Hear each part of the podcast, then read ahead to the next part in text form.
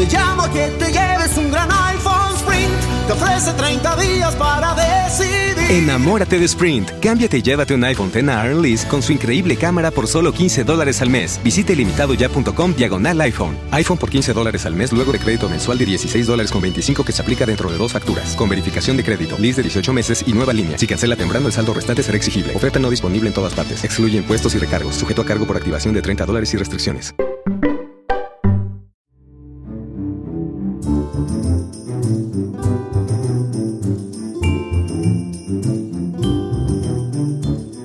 A todos, bienvenidos a una nueva entrega de Paredro, el podcast de la revista 070 de la Universidad de los Andes, de Estudios Acorde, donde nos encontramos en Bogotá, y la Fundación Gratitud, que es la fundación del cantante colombiano Fonseca.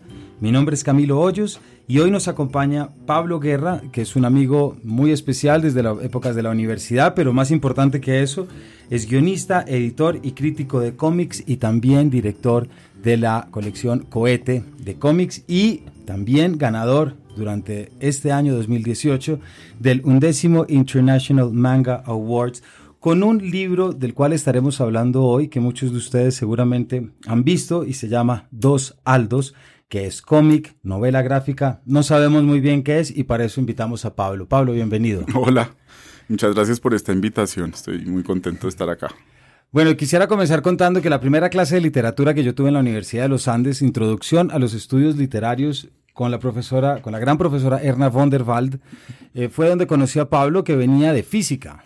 en ese momento. En ese momento ya estaba, ya venía de otros caminos. Empezaba a hacer una, una, transición de la física a la literatura. Exacto, y me acuerdo muy bien que de las primeras cosas que Erna nos preguntó o que puso sobre la mesa fue un cuento de Borges, no me acuerdo cuál fue. Y mientras que habíamos una cantidad de niños ávidos por estudiar literatura, a quien primero le preguntó fue usted por ser de física.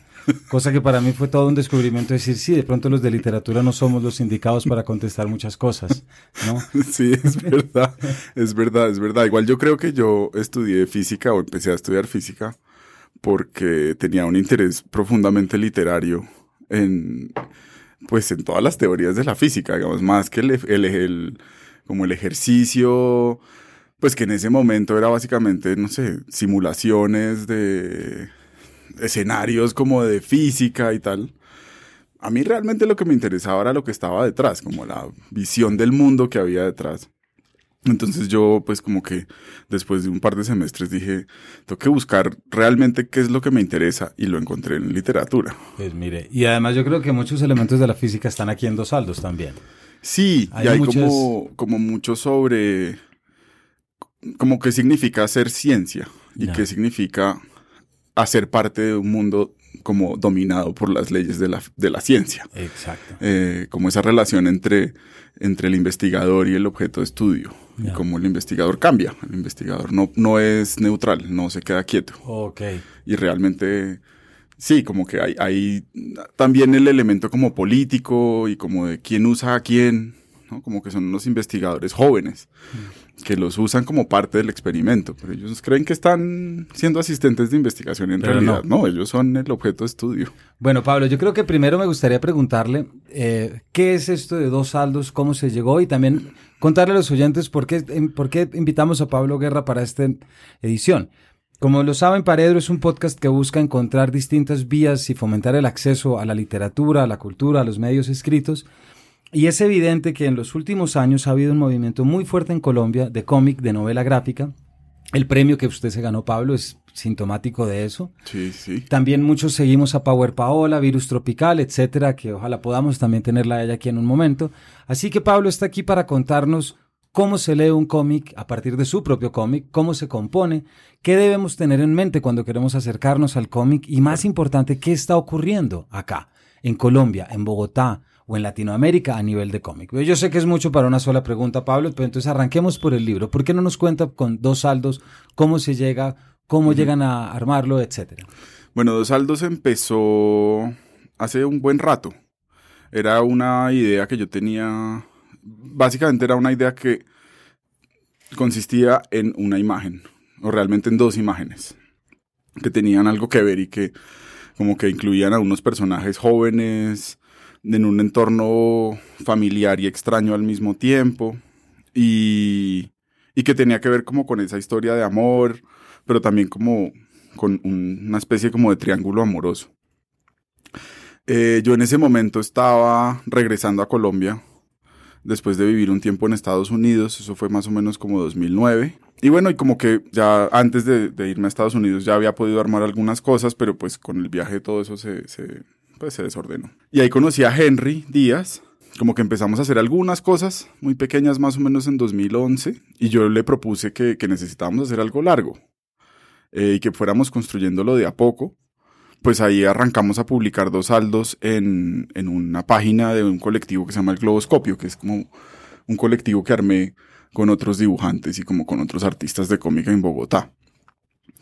Y el plan era, digamos, nadie en ese momento y todavía te va a pagar un anticipo o te va a pagar el tiempo que requiere hacer una novela gráfica y más una novela gráfica como con un contenido que no se amarra a ninguna cosa coyuntural, o sea, que no tiene que ver con el canon literario, que no habla sobre la historia de Colombia, entonces lo que dijimos, lo que decidimos hacer fue un poco como buscar cuánto tiempo libre teníamos a la semana para poderle dedicar a, ese libro y pensar qué podíamos hacer en ese tiempo.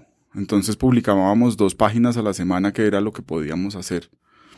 Y fue eso, como que ahí de a poco hubo algunas, pues algunos, unos meses en los que no publicábamos nada, nos íbamos como desordenando un poco, pero mantuvimos esa regularidad, fuimos creando también como unos lectores de, la historia y, ya cuando la teníamos lista, cuando habíamos terminado, para ese momento yo ya había como terminado de construir el diseño de Cohete Comics. Entonces, pues logramos sacar el libro en 2016 como con ese primer grupo de novedades de Cohete, entendiendo que pues era como un proceso muy extraño. Y bueno, y también hubo como una parte muy importante como del proceso editorial de ese libro que fue eh, y que me gustó mucho poderlo hacer así. Yo hasta ese momento realmente estaba acostumbrado a la autoedición. Sí. ¿no? Como hacer yo, el editor de mis propias cosas, yo las imprimo, yo voy al Ricaurte y mando a hacer el gafado y voy a, a, ver quién me hace la pegada del libro y todo. Eh, pero pues eh, como tenía este equipo de, de, Laguna Libros, pues pudimos separar un poco el proceso y yo realmente no fui el editor del libro, fueron fue Felipe, fue Salomé, que fue algo muy bonito, porque sí nos alimentó mucho y cambió, cambiaron varias cosas y nos permitió entender mejor cómo iba a ser esa experiencia del lector. Claro. Aunque, por ejemplo, el truco de usar dos, dos tintas y que solo, digamos, lo relacionado con el Migani, como con esos seres extraños, fuera verde. ¿sí? Como no usar el color descriptivo, como un color realista que dijera, bueno, pues el edificio va a ser de este color, el carro va a ser de este color, sino solamente como con esa finalidad narrativa. Claro. Pues era algo que estaba desde el principio, pero yo siento que con ese trabajo que hicieron en Laguna, le dieron como, como toda la fuerza que necesitaba, como poder realmente invertir mucho como el orden del libro. Claro. Sí, también un saludo muy especial a Laguna y a Salomé porque hacen un trabajo gráfico visual muy bonito Em, y que se ve tal como usted lo pone. Pablo, ¿por qué no nos cuenta un poco, un abrebocas, de qué es la novela? ¿En qué consiste? ¿Cómo lo, cómo, para que la gente vaya a comprarla ahora mismo? Esta es una historia de, de, es un amor juvenil en un contexto de ciencia ficción. Son dos científicos que se dedican a una cosa y que nos inventamos ahí como que se llama la neurobotánica. Es que tienen que estudiar como una especie que todavía no saben muy bien qué es, Em, que tiene como la capacidad de duplicar seres que están en su entorno, como otras especies que están en su entorno. Y, y en la mitad, digamos, de ese experimento, pues como en la ciencia ficción y como en los cómics, pues hay un accidente, obviamente, y todo un poco como que se sale de control. Entonces se termina como creando un doble de uno de los investigadores. Sí, como que es un juego de espejos en realidad. Vamos, a mí lo que me interesaba, yo este libro lo, en muchos momentos lo, lo vi como un ejercicio de, de, aprender la gramática del cómic, como apropiarme de la gramática del cómic, ¿no? Y como que poder... Eh, dar cuenta de como de las subjetividades de unos personajes, de esos paralelos entre personajes, siempre estar jugando con que, claro, el, el, científico duplicado pues tiene su espejo claro, pero todos los personajes están duplicados, todos los personajes tienen a alguien más y se están viendo en alguien más. Entonces fue como, como tratar de aplicar, digamos, todo eso que yo había leído, todo eso que sabía sobre los cómics que más me gustan, eh, pero pues apropiármelo y, y utilizar, estirar como la gramática del lenguaje del cómic para poderlo lograr sin dar muchas explicaciones. O sea, una parte muy importante del libro tiene que ver con, con quitar información. Claro, con los silencios. Totalmente. Lo que llamaríamos en literatura los silencios narrativos, pero que no se aplica tal cual al cómic. Es decir, como narración. Hay una, una fórmula que acaba de mencionar Pablo que quisiera pedirle que nos contara porque yo creo que ese es uno de los... Eh, tenemos que aprovechar que usted esté acá. Eh, ¿Cómo entender la gramática del cómic? Porque todos, ahorita lo hablábamos, nosotros es muy probable que gran del comienzo de nuestra prehistoria como lectores haya sido desde el cómic, ¿verdad? Y si queremos pensar antes del cómic, de pronto pensando en Mafe Paz que estuvo aquí con Maite Dautan la última vez que hablábamos de la importancia de la imagen respecto al texto cuando estamos pensando en literatura infantil. Entonces tenemos, nos aprendimos a leer desde los cuadros y desde la sucesión de cuadros que va a permitir una acción. Sí. Pero el cómic también complejiza y problematiza eso. Entonces quisiera que nos contara cómo funciona. Sí, eh, digamos, la, parte como de la condición y desarrollo como del lenguaje del cómic, de cómo se va formando, tiene que ver con, con su sencillez o su aparente sencillez. Con que no te pone el reto de, de codificarlo en la cara, sino que por el contrario como que te engaña, te hace pensar que es fácil. Y en general las imágenes funcionan así. Sí. Cuando, cuando ves una fotografía o cuando te enfrentas, por ejemplo, a un documental, no estás pensando en lo que dejaron por fuera, no estás eh, pensando en qué se, qué se cómo fue el montaje para lograr esas imágenes. Pero eso es muy importante. ¿sí? Es muy importante pensar cómo alguien se sentó ahí y quién ideó que eso pudiera pasar. Eh, y que se diera, digamos, ese, ese hecho, ese fenómeno, ese momento, esa frase en un punto particular y estar ahí para capturarlo de una manera y no de otra. Empezar a, releer el cómic es lo que hace que se evidencie como el, el, potencial de esa gramática, que viene desde los autores, es decir, la historia del cómic desde, no sé, mediados del siglo XIX y durante el siglo XX, realmente digamos, en términos como de, su, de, lo que se puede hacer estéticamente, pues tiene que ver con autores que, que aman releer. ¿sí? Los primeros autores no releían y nunca se hizo cómic, por ejemplo, desde espacios comerciales fuertes, ¿no? desde el comic book, desde la tira de prensa, para la relectura. De hecho, se hizo para el consumo rápido. Y fue cuando los autores empezaron a desearle hacer historieta, porque habían leído mucha historieta, porque venían de, de, haberse formado con ella, fue que ahí es que empiezan como a, hacer esos otros juegos, a estirar esa, esa, posibilidad como de leer y a atreverse a confundir al lector.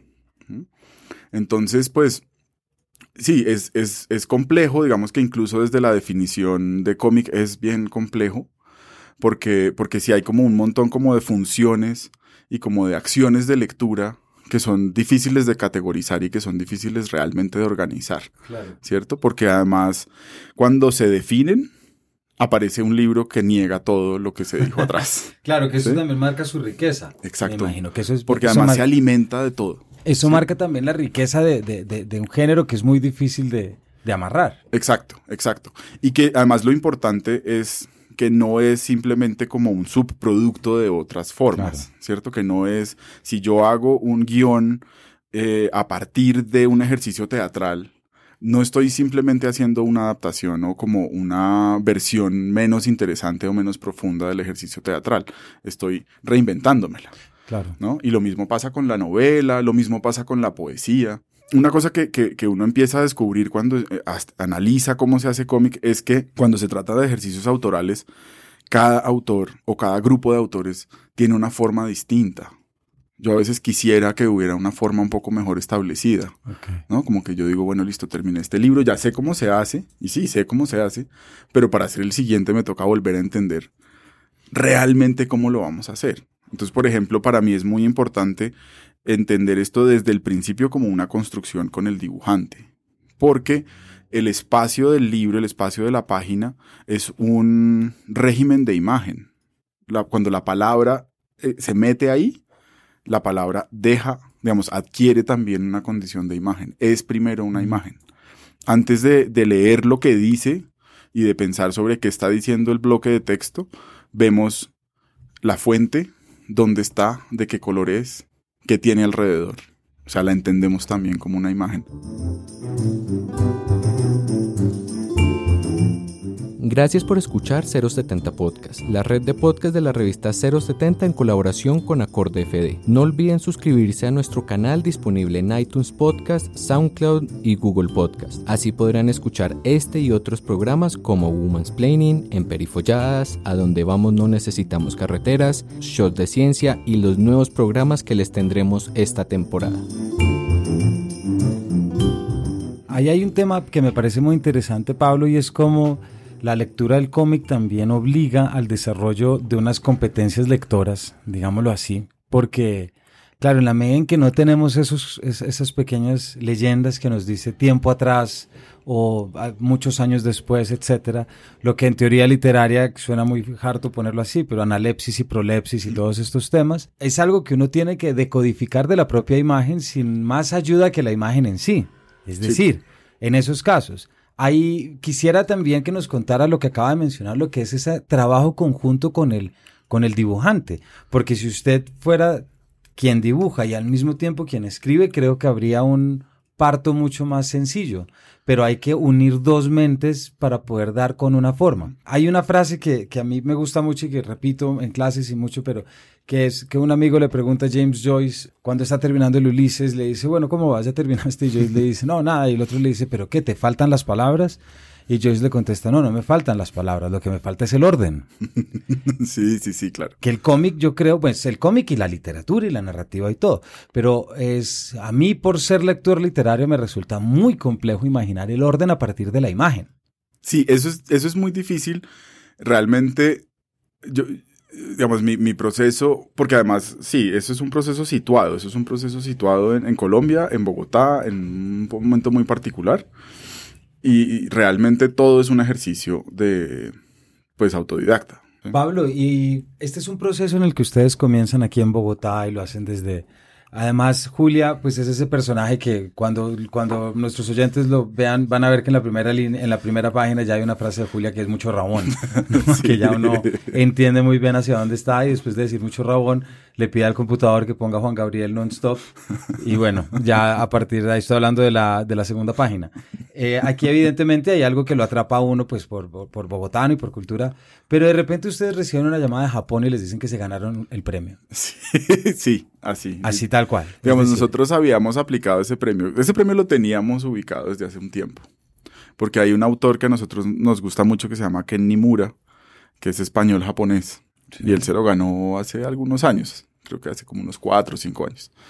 Y, y, Henry estaba súper pendiente y apenas teníamos, apenas sacamos el libro, ya lo teníamos en físico, me dijo, podemos aplicar este premio. Yo le dije, pues sí, de una. Miremos en qué estamos. Uno no. aplica como para ver qué pasa y realmente no teníamos mucha idea, pues como mucha expectativa con el premio. Entonces ya nos llamaron de la embajada de Japón, ganaron y nosotros como un momento, como así, no, no ganaron, vengan a una reunión que ustedes ganaron. Entonces yo, pues como venga, ¿qué será? Eh, ¿qué, ¿qué, va a pasar? No sé qué, no teníamos ni la menor idea, llegamos a la reunión. El premio da tres categorías, el premio da un, una medalla de oro, tres medallas de plata y diez medallas de bronce. Y Henry y yo llegamos a la reunión, incluso sin haberlo hablado, asumiendo que era un honroso bronce, muy contentos además. Sí. Eh, y, y, bueno, lo que pasa es que el, el premio, el, el, el, oro y las tres platas ganan el viaje a la premiación en Tokio. Entonces nos empezaron a pedir, bueno, tienen que traer el pasaporte, eh, la disponibilidad para viajar, entonces estamos pensando que sean estas fechas, ustedes sí. pueden, no sé qué, y nosotros, bueno, listo, no, ganamos bronce. y, y ahí como que hubo como una primera parqueada de lágrima. ¿No? Sí. Y de pronto, bueno, no, momento, pues como uno, estábamos, éramos, pues como estábamos muy tímidos en ese momento, entonces dijimos, no, espera, ¿qué ganamos? Pues como, ¿qué premio ganamos? Hay estas categorías, oro, obviamente no, oro. Increíble. Entonces sí. ahí ya fue como parqueada total, así, momento muy bonito, como de mirarse con un socio que uno, no sé, como alguien con el que uno empezó haciendo una cosa porque, ¿cómo hacemos? Saquemos el tiempo, trasnochémonos para hacer esta cosa. Y, y oír esto del premio, pues fue increíble, increíble. Y después ya vino el viaje, que fue, mm, ay, fue espectacular. Fue espectacular. O sea, la verdad, estar en esa premiación, eh, digamos, el jurado era una gente muy importante como en el mundo del manga. Ya. Eh, aunque claro, hay que decir que nosotros no hicimos el libro pensando en, en ser manga como editorialmente. Sí. Hay mucha influencia del manga, las, las, los capítulos están muy pensados como a partir como de la estructura del manga, Sí. que, es- que a mí me gusta muchísimo. Eh, pero también allá pues obviamente se, se entiende que manga es cómic y digamos incluye todas las, las, los, pues, las maneras de hacer cómic en el mundo. Entonces estaba, por ejemplo, entre el jurado estaba un asistente de Tezuka, ¿no? que Tezuka es como el, padre del manga moderno. Y estaba el editor de Katsuhiro Otomo, que era como, no sé, uno de los grandes mangakas. Entonces tenerlos al lado y que le contaran a uno con emoción que el libro realmente leído. les había gustado un montón, haciéndonos preguntas muy técnicas como de, bueno, ¿y esta secuencia cómo la armaron? ¿No? El, el eh, Yuri, el editor de, de, de, de Otomo, nos dijo, bueno, ¿ustedes cuándo pensaron la última viñeta del libro? ¿La, la, plan- la planearon desde el principio o, o la hicieron al final? Que es muy fuerte, que es muy, o sea, que es increíble, sí. Y le dijimos, no, desde el principio, esa fue como la primera viñeta que teníamos en la cabeza. Y se emocionó un montón. Y dijo, sí, claro, yo sabía, tenía que ser así.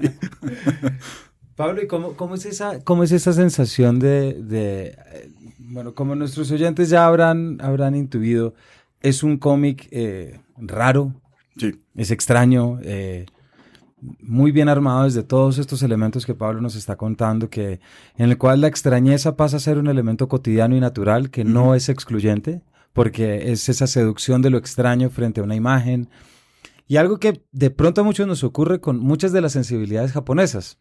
Y sobre todo desde el siglo XX, no me refiero a sensibilidades de, sí, como de más- haikus, etcétera. No, Sí, me refiero sí. como a estas eh, eh, cuestiones que uno ve. ¿Cómo se sintió? ¿Cu- ¿Cuál fue esa enseñanza de uno ver que lo leen y que le apelan a esa sensibilidad desde Bogotá a un público que está absolutamente legitimado como el japonés, cuando aquí ustedes estaban arrancando un proceso de una semilla que hasta ahora estaba saliendo? Sí, eso fue... Es que de, de- todas maneras allá, y digamos con el tema de manga, sí hay eh, como unas diferencias generacionales muy fuertes. Yo creo que nos ayudó mucho el hecho de que el jurado es un jurado de personas mayores, ¿no? En general como de editores que, que pues ya están en el final de su carrera o de gente que, que digamos ya está pensando más como en el legado de su carrera y en, y en dejar otras cosas donde yo creo que esa sensibilidad como por, como por, por, ahí sí como por las, las subjetividades, es, eh, les interesa un montón la, ref- la, la reflexión sobre lo humano y como esa condición de extrañeza y cotidianidad. Fue algo que les interesó muchísimo. El juego del color, por ejemplo, también les, les gustó, les, los, los- los- los sorprendió. Porque también lo que, les, lo que siento que les pasa es que, claro, hay una producción gigantesca, se editan, no sé, miles de títulos, series, mucha, es una industria gigantesca, pero también es una industria que tiene que estar renovándose en términos creativos todo el tiempo y le cuesta cada vez más trabajo como hacer ese recambio y encontrar voces nuevas. Conocimos a un mangaka muy bueno, un tipo increíble, ¿no? que su jornada de trabajo ocupa toda la semana. Tipo tiene que hacer ocho páginas a la semana y eso, en eso se le va a él y a sus, sus, digamos, sus asistentes y él tienen que estar clavados toda la semana. Entonces él pues hace un cómic sobre béisbol porque jugó béisbol cuando tenía 13 años, pero ya no ha acumulado nada más en términos de experiencia de vida. Claro. ¿sí? Como que hacer estos, esos libros implica que no puede salir a, a- a experimentar lo siguiente. Que de todas maneras esa generación anterior o esas generaciones anteriores sí involucraban mucho más como sus experiencias de vida y, y digamos como que sí se habían como que sí tenían ese riesgo como de salir, hacer otro tipo de cosas y como romper un poco como esa normalidad. Y, y, fue muy bonito como ese contraste, o sea, conocimos a este autor muy joven y también pudimos conocer a un, pues, uno de mis ídolos en la vida, que es Moto Ayo, que es una mujer increíble que empezó a trabajar en los años 70, que ha trabajado ciencia ficción y que también ha trabajado muchos temas como de extrañeza, como de dobles, como de cuerpos. Eh, a uno le envían, le dicen, un le envían un formulario, uno hace una lista de autores a los que les gustaría conocer y metimos Motoayo, pues porque, como no, pero pues no esperábamos que eso fuera a pasar. Y, y ella se había leído nuestro libro y nos hizo como unos comentarios muy bonitos eh, y empezó como a, no sé, realmente, sí, como tener algo que decir en ese espacio y poderle decir algo distinto a alguien, pues es increíble, como, como como que sí le permite a uno revalorar ese proceso situado de aprender a hacer cómic. Y, algo que para mí ha sido muy importante, que es que yo no quiero hacer una copia de otra cosa, yo no quiero hacer un cómic al estilo de, quiero encontrar una voz propia o unas voces propias que se, que se construyen con, cada equipo y con cada grupo. Eh, y sí, creo que esa fue la clave, creo que eso fue lo que lo sorprendió.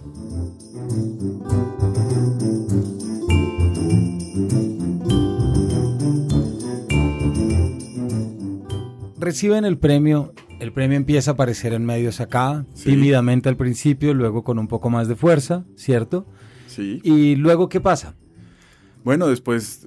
Es decir, ¿qué eh, pasa con ustedes? ¿Qué pasa con el cómic en Bogotá? ¿Esto implica un cambio, una apertura? ¿Nos hace falta todavía? ¿Cuál es el estado, cómo es la salud actual yo creo con esto que está pasando? Yo creo que está, está, está cambiando, está mejorando. Siento que llevamos varios años eh, como estableciendo unas conexiones y como ganando una visibilidad en el, en el, en el mundo del libro, que es muy importante. Como que está ese proceso, por ejemplo, de Power Paola, ¿no? Y también lo que ha implicado como no solamente el trabajo que ella hace, sino el trabajo que hace la silueta con los libros de ella. El hecho además de que eh, se hagan eventos, que haya como, como unos espacios como para que más personas entiendan y sepan y se arriesguen a leer, pero que además esos libros se consigan, salir un poco como del nicho, creo que ha sido un proceso muy importante. Inicialmente, obviamente, pues esto era básicamente autoedición, gente que sacaba pues ahorros para hacer fanzines y, libros que no tenían mucha proyección y que además no se distribuían en ninguna parte pero creo que también ha habido como la, llegada de actores nuevos o actores que para nosotros son nuevos, pero que en realidad no, no son nuevos tampoco, ya llevan varios años, pero que son estas editoriales independientes que le empiezan a apostar a la novela gráfica y que empiezan además a usar la novela gráfica para otras cosas. Sí, como que siento que desde los eh, espacios independientes habría sido muy raro un libro como por ejemplo el, como el de Gabo, ¿sí? Pues la novela gráfica sobre la vida de Gabo. Creo que a nadie se le habría ocurrido, pero pues obviamente sale con, con Rey Naranjo y tiene toda una, pues un recorrido espectacular y funciona súper bien y digamos como que le abre la puerta a que haya más interés por todo lo que está pasando alrededor. Y creo que sí, cosas como el premio, eh, ver que más autores colombianos empiezan a ser editados en otros idiomas, en otros países, creo que sí permite como, como pensar que ese espacio que hemos ido ganando no es un espacio que responda solo a la moda, no es un, un, espacio como que solo responda como a una coyuntura, como de, bueno, que hay nuevo, novela gráfica, listo, y entonces, ¿qué sigue?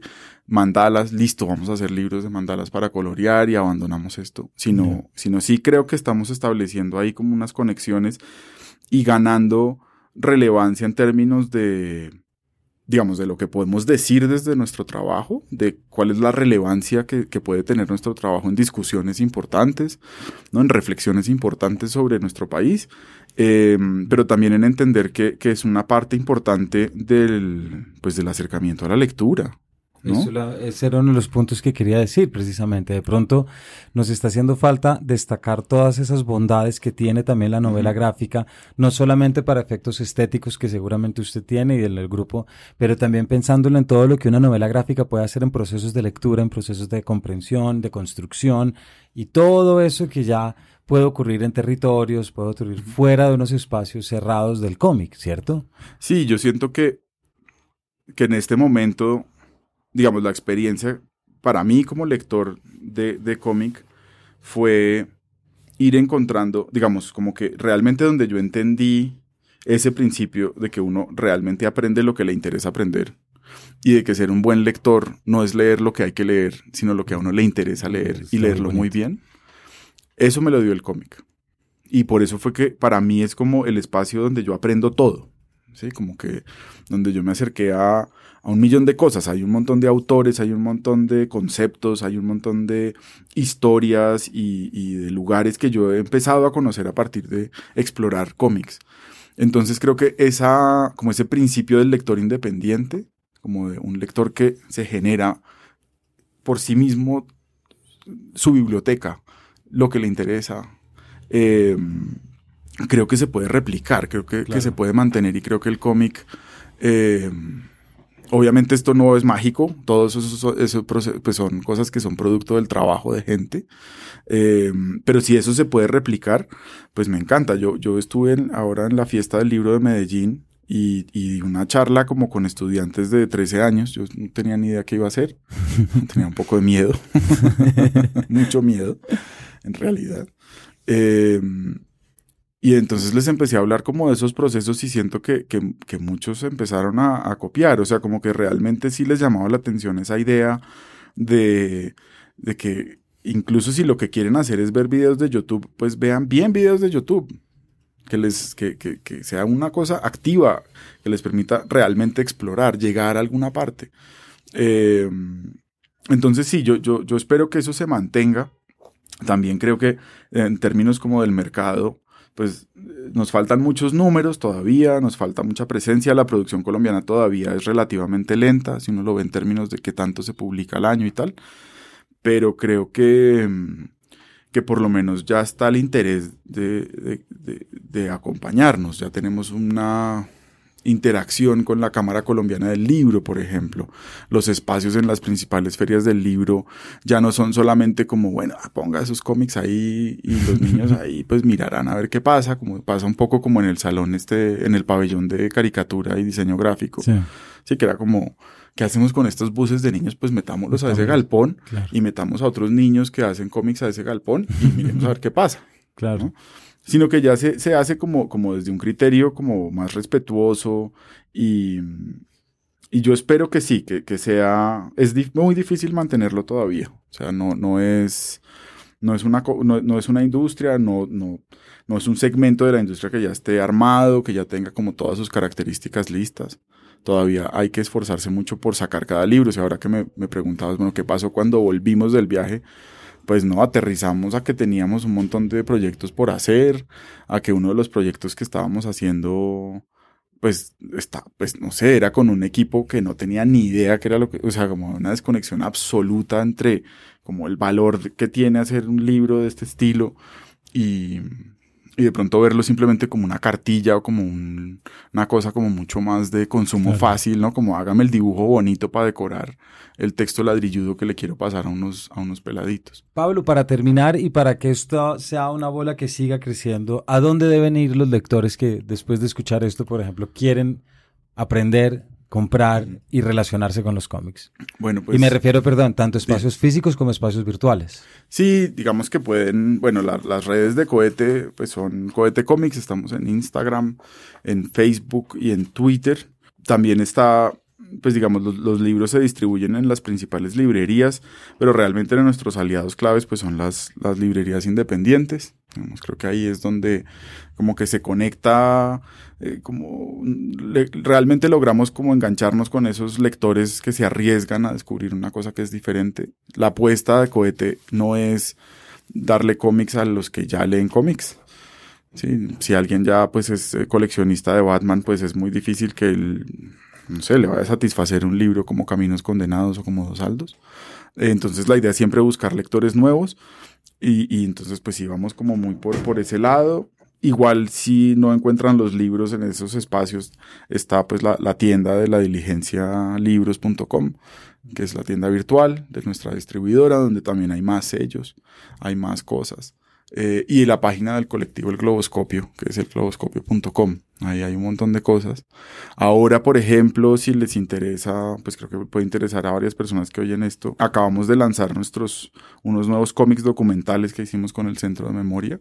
Eh, dos comunidades, una en el Magdalena y otra en el Urabá antioqueño, pidieron como, como medida de restauración simbólica que se hicieran historias gráficas y nosotros las hicimos.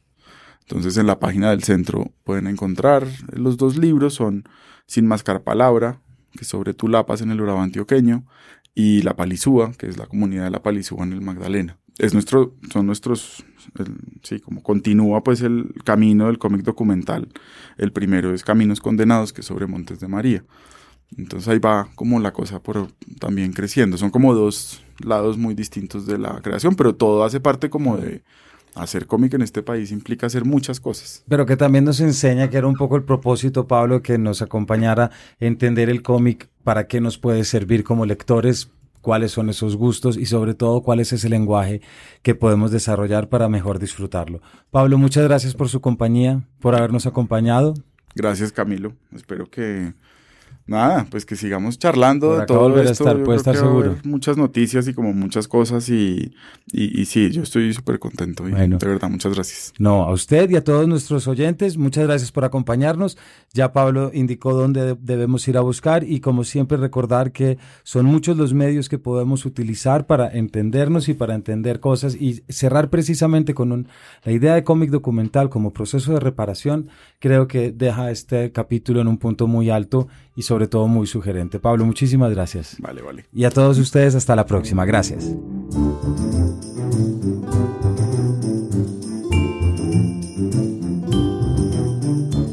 Paredro es un podcast de 070 Podcast en colaboración con Acorde FD y la Fundación Gratitud.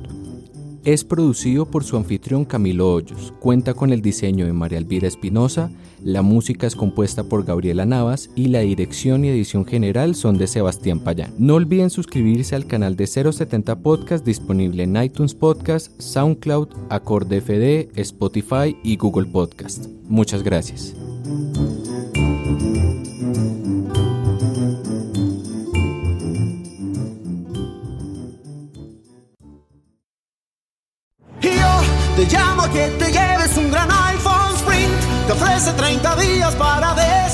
Enamórate de Sprint. Cámbiate y llévate un iPhone X Lease con su increíble cámara por solo 15 dólares al mes. Visite limitadoya.com diagonal iPhone. iPhone por 15 dólares al mes luego de crédito mensual de 16 dólares con 25 que se aplica dentro de dos facturas. Con verificación de crédito, lease de 18 meses y nueva línea. Si cancela temprano, el saldo restante será exigible. Oferta no disponible en todas partes. Excluye impuestos y recargos. Sujeto a cargo por activación de 30 dólares y restricciones. Te llamo a que te lleves un gran iPhone Sprint. Te ofrece 30 días para. Enamórate de Sprint. Cámbiate y llévate un iPhone X Lease con su increíble cámara por solo 15 dólares al mes. Visite limitadoya.com diagonal iPhone. iPhone por 15 dólares al mes luego de crédito mensual de 16 dólares con 25 que se aplica dentro de dos facturas. Con verificación de crédito, lease de 18 meses y nueva línea. Si cancela temprano, el saldo restante será exigible. Oferta no disponible en todas partes. Excluye impuestos y recargos. Sujeto a cargo por activación de 30 dólares y restricciones.